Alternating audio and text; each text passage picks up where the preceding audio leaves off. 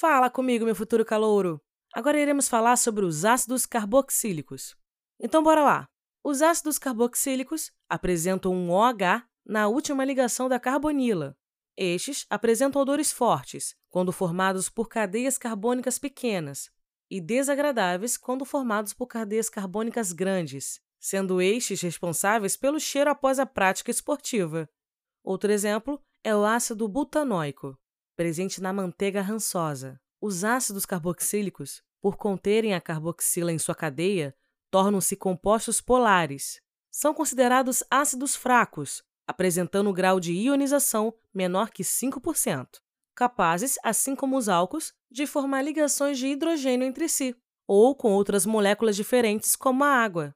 Os ácidos que possuem até quatro átomos de carbono em sua cadeia encontram-se na fase líquida e são incolores, apresentando alta miscibilidade em água.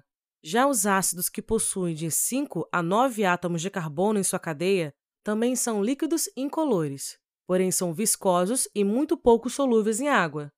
Os ácidos que possuem 10 ou mais átomos de carbono em sua cadeia encontram-se na fase sólida e são brancos, semelhante à cera. Além disso, são insolúveis em água. Os ácidos carboxílicos são também insolúveis em solvente menos polares, tais como o éter, o álcool e o benzeno. Os ácidos alifáticos possuem um odor que passa de forte e irritante no caso dos ácidos fórmico, e acético para extremamente desagradável no caso dos ácidos butírico, butanóico, valérico, pentanóico e caproico, hexanóico.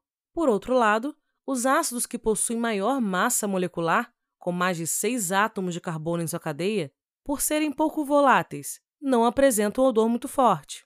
Por formarem maiores quantidades de ligações de hidrogênio, os ácidos carboxílicos apresentam pontos de fusão e ebulição mais elevados que o dos alcanos, aletos de alquila, aldeídos, cetonas e álcoois, que apresentam peso molecular semelhante.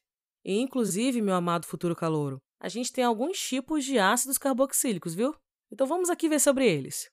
O primeiro deles é o nosso ácido metanóico, também conhecido como ácido fórmico, foi obtido por meio de maceração de formigas. Além disso, a gente tem o ácido metanóico, que trata-se de um líquido incolor que apresenta um odor irritante e, quando injetado nos tecidos, provoca dor e irritação característica. Sua principal aplicação é como fixador de pigmentos e corantes em tecidos, como lã, algodão e linho. Também temos o ácido etanóico, também chamado de ácido acético, foi obtido pela primeira vez por meio do vinho azedo, vinagre. Outro deles é o ácido acético. É um líquido incolor à temperatura ambiente, apresentando um cheiro irritante e um sabor azedo. Industrialmente, é produzido através da oxidação do etanol.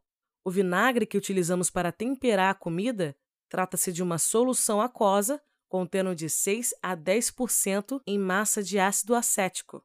E, por fim, temos o ácido benzoico, que é um sólido e cristalino solúvel em água e aplicado na medicina como fungicida. É usado também justamente com seus sais de sódio, como conservantes. A fórmula estrutural do ácido benzoico está mostrada a seguir. Beleza, futuro calouro? Por hoje é só. Temos muito assunto ainda para tratar nos próximos episódios, hein? Até a próxima e beijo, tchau!